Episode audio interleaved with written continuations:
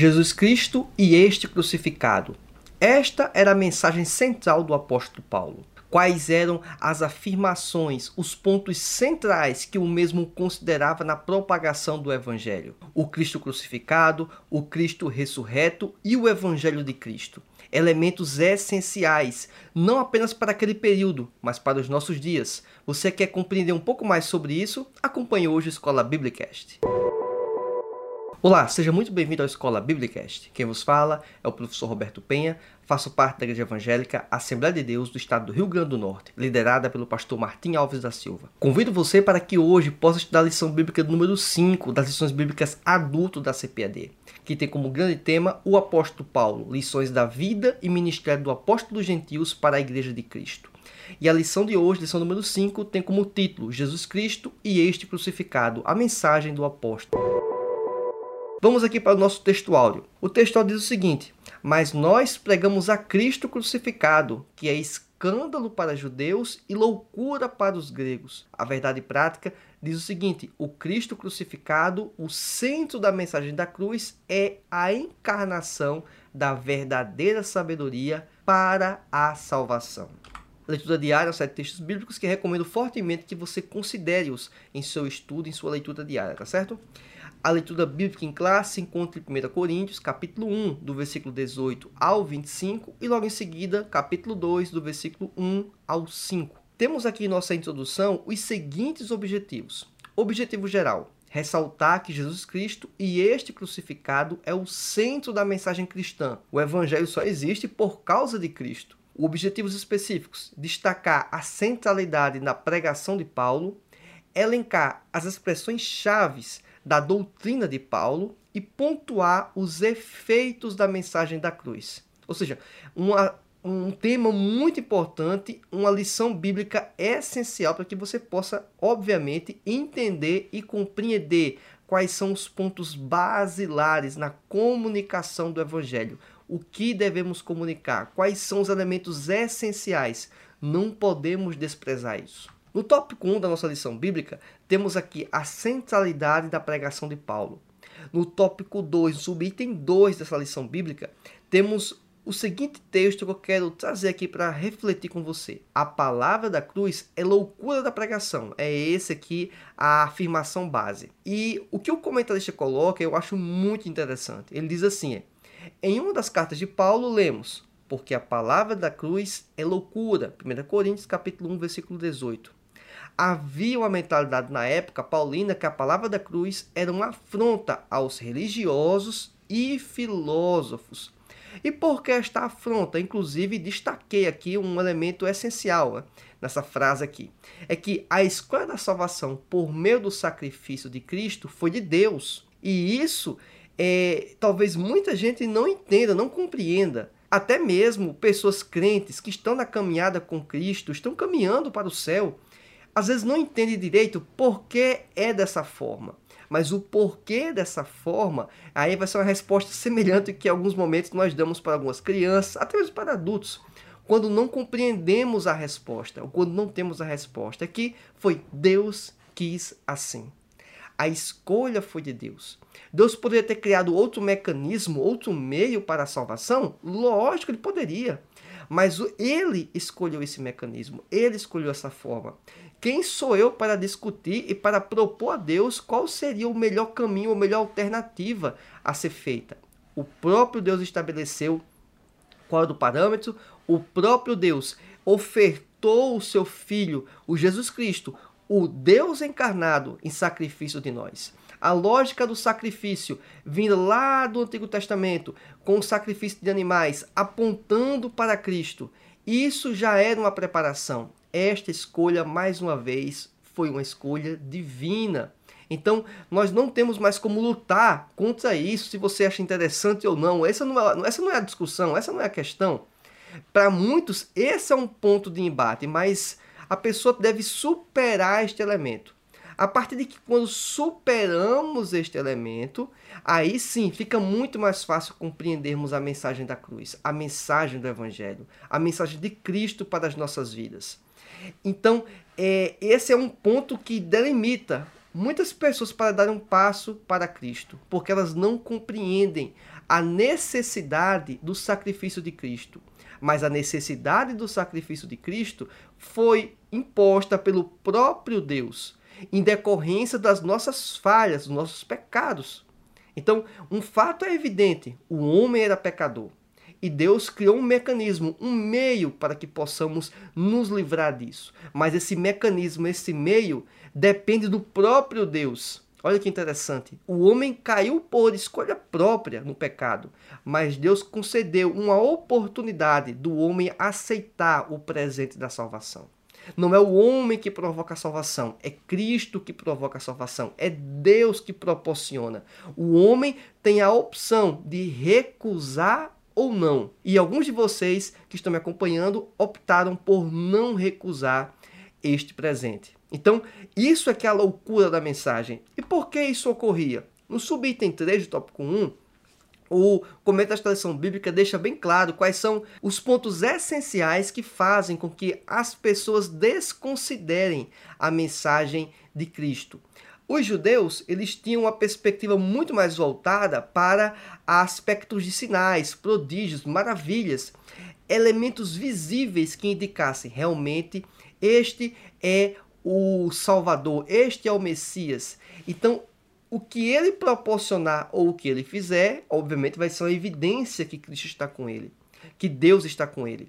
Contudo, o que ocorre é o seguinte: as pessoas entendem e enxergam em Cristo uma pessoa derrotada, porque ela foi crucificada, ela pagou um preço que era destinado aos piores eh, vamos dizer, homicidas, os piores ladrões, as pessoas que tinham as piores condutas dentro do Império Romano, elas eram crucificadas. Então, como explicar isso para uma pessoa que estava esperando um Cristo é, triunfante, um Cristo que faria milagres imensos, que inclusive o Cristo fez isso, mas só que não foi na perspectiva que eles desejavam. Inclusive também Jesus não foi o líder religioso, político, civil. Ele não foi aquela, aquela pessoa que bateu contra o sistema. Ele fez críticas sim ao sistema, mas ele não bateu contra o sistema da forma que eles queriam. Então, isso também foi um elemento importante que aqueles judeus não enxergavam em Cristo este Messias e por fim ainda foi crucificado. Quanto ao ambiente para os gregos, os gregos eles tinham um, uma inclinação muito forte para o racionalismo, para os elementos intelectuais. Então, eles tentavam enxergar na, no relato da, da crucificação de Cristo, ou será que ele pode ser o Salvador? Será que é este, esta mensagem de Deus? Eles tentavam colocar isso à prova. A prova do quê? Do intelecto, da lógica humana, que, por sinal, ela tem de alguma forma algum mérito? Tem, lógico que tem. Mas o padrão que Deus trabalhou não foi o padrão que o homem reflete, que o homem construiu de intelecto. Não. O padrão de Deus, ele é distinto, é diferente. Em alguns momentos, o homem pode chegar a espelhar parte deste, desta posição, parte desta reflexão que deriva do próprio Deus, mas em outros momentos não. Então, exatamente nesse quesito também, aí o homem pensou de uma forma diferente. E essa crítica que nós podemos eventualmente fazer aos gregos, por eles não enxergarem em Cristo, quantos de nós do nosso tempo, que deriva inclusive dessa cultura do racionalismo, não pensariam da mesma forma? Quantos hoje pensam exatamente da mesma forma? Porque não encontram lógica na mensagem do Evangelho. Não encontram lógica num Cristo que veio e morreu pelas pessoas. E por que ele precisaria morrer por nós? Então, são elementos que a gente não vai discutir exatamente, propriamente nesta aula. Vamos ter momentos posteriores, espero eu, para falarmos sobre elementos soteriológicos com mais profundidade. Mas o sacrifício de Cristo, ele foi apontado antes da fundação do mundo. Cristo já estava preparado como o Cordeiro de Deus. Esta decisão pode ir contra o que muita gente pensa que é normal, o que muita gente pensa que é lógico. Aí o apóstolo Paulo menciona que a mensagem de Deus, a mensagem do evangelho é loucura para os homens. É loucura, porque não faz sentido da perspectiva racional, intelectual e lógica humana. Mas isso não é um fator que veda, que proíbe o que? A escolha da pessoa chegar a Cristo. Não, não é um fator limitante. O Espírito Santo atua na vida das pessoas e os convence da real situação do homem. E este homem, ele pode sim optar, escolher por Cristo. Então, esta é este mecanismo, esta forma de trabalhar era a mensagem do apóstolo Paulo. A mensagem do apóstolo Paulo era centrada em Cristo. E aí fica um ponto muito importante para que você possa considerar, principalmente professor de escola bíblica dominical, com seu aluno de EBD. É que quais são as mensagens que nós estamos pregando? As mensagens que nós estamos pregando para pessoas próximas a nós, na igreja e fora da igreja. Qual a mensagem que pregamos para os crentes dentro da igreja? É importante mencionar ainda Cristo crucificado? Lógico que sim. Ah, mas tem crentes na igreja. Sim, mas o que acontece inclusive na própria Santa Ceia, a celebração da morte e ressurreição de Cristo. Não é exatamente isso? Fazer memória, relembrar o que Cristo fez por nós? E isso é uma, uma cerimônia, vamos dizer, um memorial apontando para quem? Para Cristo, feita por quem? Executada por quem? Quem são os participantes? Os cristãos, os crentes em Jesus. Aqueles que, por sinal, estão na igreja exatamente porque creem dessa forma. Mas aquele memorial, a Santa Ceia, é uma forma de reforçar, de apontar para toda a igreja o quão nós estamos esperando a expectativa, inclusive, da vida vindoura. E lembrando do sacrifício que Cristo fez por mim e por você e por toda a humanidade. Então, esse é um ponto muito importante ponto central, inclusive, da nossa lição bíblica, tá certo? Que é a ideia da centralidade dessa mensagem do apóstolo Paulo em Cristo, não em elementos periféricos, tá certo? Segundo item, segunda questão, expressões-chave da doutrina de Paulo. Paulo, em seus escritos, que foi, por sinal, um dos maiores e alguns o consideram como o maior teólogo, ele usa alguns termos de forma recorrente. E esses termos apontam inclusive no próprio escrito do apóstolo Paulo, o que? A centralidade da mensagem. Qual era a mensagem do apóstolo? Qual era a mensagem do apóstolo Paulo? Primeiro deles, um dos primeiros termos, inclusive empregados, é Evangelho de Cristo. E a ideia de evangelho é, se remete à boa notícia. E quando se coloca Evangelho de Cristo, é a boa notícia voltada de Cristo, a respeito de Cristo. Porque poderia-se ter um outro evangelho, uma outra boa notícia, ou se é que é boa notícia, vamos considerar que tivesse essa possibilidade. Essa outra boa notícia poderia não ser de Cristo, mas esta boa notícia que estamos nos referindo é a boa notícia por excelência, é a boa notícia que transforma o homem, que salva o homem, é a boa notícia de Cristo. Então, esse é um ponto essencial. A mensagem do Evangelho que deve ser pregada nas congregações, nas igrejas, em sua igreja local, deve apontar para Cristo. Inclusive, alguns pregadores até mencionam que uma pregação que se prega de ponta a ponta e não faz menção a Cristo ou o sacrifício de Cristo é uma pregação que ficou ainda aí devendo em algum elemento. Então a pregação pode se falar sobre vida de algumas pessoas, falar sobre fatos importantes do contexto bíblico, mas deve-se fazer uma conclusão apontando para a pessoa de Cristo. Então, esse é um elemento que deveríamos perseguir um pouco mais. Inclusive, eu acho isso uma crítica bem é, pertinente para que possamos refletir um pouco mais sobre isso. No capítulo 1, versículo 15 e 16 de Romanos, temos o seguinte texto: e assim quanto está em mim, estou pronto para também vos anunciar o Evangelho, a vós que estáis em Roma, porque não me envergonho do Evangelho de Cristo. E esse é um ponto que eu coloquei em destaque: o Evangelho de Cristo. O apóstolo Paulo não se envergonhava de mencionar a palavra de Deus. Ele não se envergonhava de se proclamar como um cristão. Diz o seguinte ainda, na parte B do versículo: pois é o poder de Deus para a salvação de todo aquele que crê, primeiro do judeu e também do grego. Ou seja, ele não está querendo dizer que existe uma hierarquia de pessoas mais importantes. É porque foi primeiro do judeu, porque chegou primeiro para os judeus, né? A mensagem partiu de lá, começou naquele ambiente, geograficamente falando.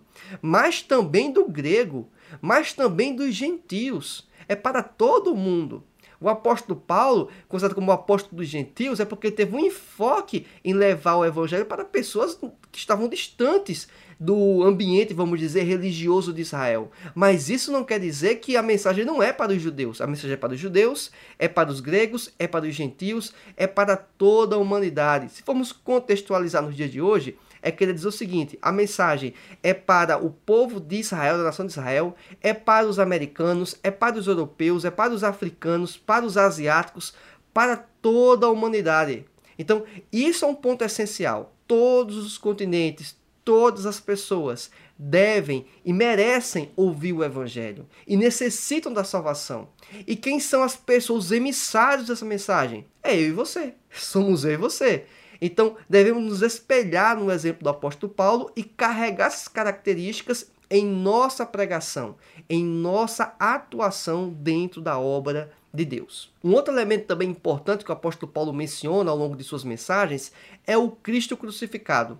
Em Gálatas 3:1, Paulo escreve: "Não foi diante dos olhos de vocês que Jesus Cristo foi exposto como crucificado?" De acordo com a tradução NAA. A palavra da cruz, na lógica paulina, é o tema dominante na mensagem do Evangelho, já que o mundo o julgava como loucura esta mensagem do Messias crucificado. É, obviamente, se formos pensar pela lógica humana, não parece ser algo muito positivo. O herói da história, vamos dizer assim, e o final dele durante aquele período foi ser a morte.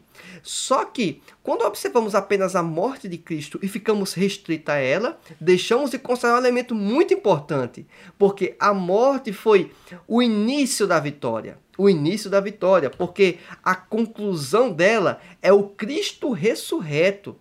Cristo morreu na cruz para pagar o preço, para carregar sobre si o meio do seu pecado, o pecado da humanidade. Mas logo em seguida, ao terceiro dia, ele ressuscitou.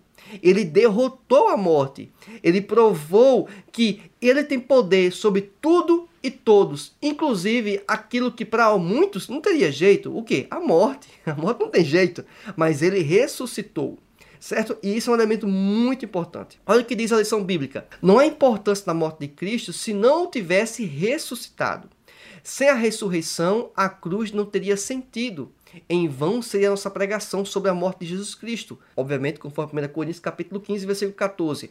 Por isso o apóstolo descreve de maneira sublime Cristo morreu por nossos pecados, segundo as Escrituras foi sepultado e ressuscitou ao terceiro dia, segundo as Escrituras. Ou seja, o apóstolo Paulo está fazendo menção, inclusive, a textos anteriores que apontavam este elemento. E isto de fato aconteceu.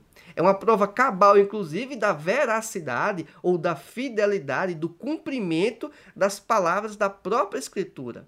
Elas anunciaram a Cristo, Cristo apresentou-se, Cristo morreu e Cristo ressuscitou. Então, esta é a grande mensagem da igreja. Esta deve ser a minha grande mensagem e a sua grande mensagem. A gente deve sim levar em conta todos os ensinamentos da Bíblia. Mas esses ensinamentos da Bíblia, por mais que tenham alguns que parecem não fazer menção a Cristo, que é verdade, isso existe, nós estamos entendendo que aquele tipo de ensinamento é para que possamos aprender a viver melhor aqui nesta vida e a buscar a Deus de uma forma mais interessante, de uma forma mais adequada. Por quê? Porque somos novas criaturas em Cristo. O Espírito Santo atua em nossa vida, isso é verdade, mas há necessidade, é imprescindível que possamos crescer na graça e no conhecimento de Deus, no conhecimento das Escrituras, para que possamos saber qual a melhor forma de trilhar e agradar ao nosso Senhor. Inclusive, até para entender as verdades bíblicas essenciais. Exatamente isso que estamos fazendo nesta lição bíblica, por exemplo. O tópico 3 da nossa lição bíblica fala sobre os efeitos da mensagem da cruz, uma vida no poder de Deus. A mensagem da cruz é uma mensagem de poder, conforme 1 Coríntios capítulo 1, versículo 18. Por isso devemos esperar a manifestação do poder ativo de Deus em nossa vida. O Senhor Jesus pode nos usar como instrumentos para salvar o pecador, curar enfermos e libertar as almas dos demônios, conforme Marcos capítulo 16, do versículo 15 ao 18. É interessante também mencionar aqui que esta mensagem do evangelho, ela tem um efeito prático. não é uma discussão filosófica, não é uma discussão intelectual que era de costume dos gregos, que é importante? É importante, não tem discussão quanto a isso, é importante. De alguma forma, é isso que estou fazendo, inclusive com você que está me acompanhando neste vídeo, neste podcast. Por quê? Porque você está ouvindo a mensagem de um ponto de vista teórico. Você talvez não desfrutou de algum elemento, mas a mensagem está sendo propagada. Essa mensagem vai trazer impacto. É no momento em que você levar essa mensagem para pessoas ouvirem isso e aceitarem a Cristo, o que porventura pode acontecer num vídeo como este, alguém não cristão pode estar acompanhando esse vídeo nesse momento, como também pode ser o que? À medida que a pessoa caminha com Cristo e passa a ser um instrumento de Deus para manifestar a cura aos enfermos, para é, orar pelas pessoas cativas, por demônios e ser liberta destes demônios, pelas opressões. Isso é uma manifestação prática do poder de Deus. Não do poder do homem, é do poder de Deus. E manifesta em nossas vidas como embaixadores de Cristo. Segundo tópico que eu também quero apresentar é que fala sobre a vida de humildade. Então, quem é sábio, diz a lição bíblica, em Deus contrasta a sabedoria da cruz com a deste mundo, conforme 1 Coríntios capítulo 1, versículo 20. Esta exclui a Deus enaltece o narcisismo humano e recusa reconhecer Jesus Cristo como Filho de Deus, enquanto aquela nos faz prostrar diante de Deus, conforme Mateus capítulo 2, versículo 11. Reconhecer a nossa miséria, Isaías 6,5. E descobrir quem verdadeiramente é Jesus, manso e humilde de coração, conforme Mateus capítulo 11, versículo 29. Ou seja, é, é imprescindível, é interessante mencionar que a mudança da vida em Cristo nos traz uma vida de mansidão, uma vida de humildade, diferentemente daquela pessoa que se acha sábia por si mesma, que valoriza o seu ego por si mesmo, que tudo aquilo que ele é ou acha que ele é deriva-se das escolhas dele e porque ele é o tal. Não, isso é uma extrema ignorância é desconsiderar o fator divino na vida dele. Ele pode ter alguns méritos? Pode. Ele pode ter feito alguns feitos muito importantes para a história? Pode. Mas tudo isso derivou da permissão, inclusive em alguns momentos da vontade de Deus, independente da pessoa ser crente ou não, certo? Quantas pessoas já foram instrumentos de Deus para a humanidade sem terem sido crentes? E isso não é um conflito com a Bíblia. É o que alguns chamam de resquícios da graça sobre a vida da humanidade, sobre a vida das pessoas, tá certo? É um reflexo da criação divina, do elemento divino na vida de cada um. Isso não estou querendo colocar aqui questões quanto à salvação, se aquela pessoa está indo para o céu. Não, não é isso. Até porque a salvação é pela crença, a fé em Cristo Jesus. Mas esse é um elemento que nós também não podemos desconsiderar. Devemos sim valorizar e entender tudo que nós temos, tudo que nós somos deriva de Deus, deriva de Cristo. No item 3 do tópico 3, fala sobre uma vida na dependência do Espírito. Diz também a lição bíblica, nada melhor do que a mensagem da cruz para revelar quem nós somos, segundo Coríntios capítulo 2, versículo 3. Como o apóstolo Paulo, conforme diz o versículo 3, devemos ter a plena consciência das nossas fraquezas humanas, limitações pessoais, medos interiores, por isso as escrituras nos estimulam a jamais depender ou confiar em nós mesmos, mas exclusivamente do Espírito Santo, conforme 1 Coríntios capítulo 2, versículo 4. A vida do crente, a vida do cristão deve ser voltada em torno da pessoa de Cristo e na dependência do Espírito. Se você consegue compreender isso, é um grande avanço na sua caminhada cristã. É entender que somos totalmente dependentes de Deus. Totalmente. Desde o fôlego de vida, desde a possibilidade de existir, até as coisas mais básicas do nosso dia a dia. Alguém pode pensar que isso é loucura, como, como o apóstolo Paulo menciona. Alguém pode pensar que isso é fanatismo, pode também pensar, ah, é loucura, né? Mas essa, na verdade, é o verdadeiro poder de Deus. É a pessoa identificar a sua fraqueza. Mas só que para identificar a sua fraqueza é necessário entender primeiro quem é Cristo. À medida que eu vou entendendo quem é Cristo, quem é Deus, eu vou cada vez me reconhecendo, eu vou cada vez percebendo quão limitado eu sou. Essa é uma mensagem muito importante. A dependência de Deus, a dependência do Espírito Santo de Deus em nossas vidas. Como conclusão, quero aqui reforçar três tópicos, três pontos essenciais ao longo da lição bíblica. Primeiro, Jesus Cristo, o crucificado, é o centro da mensagem de Paulo. Acho que é um ponto indiscutível já, dada a nossa exposição anterior. Depois, Evangelho de Cristo.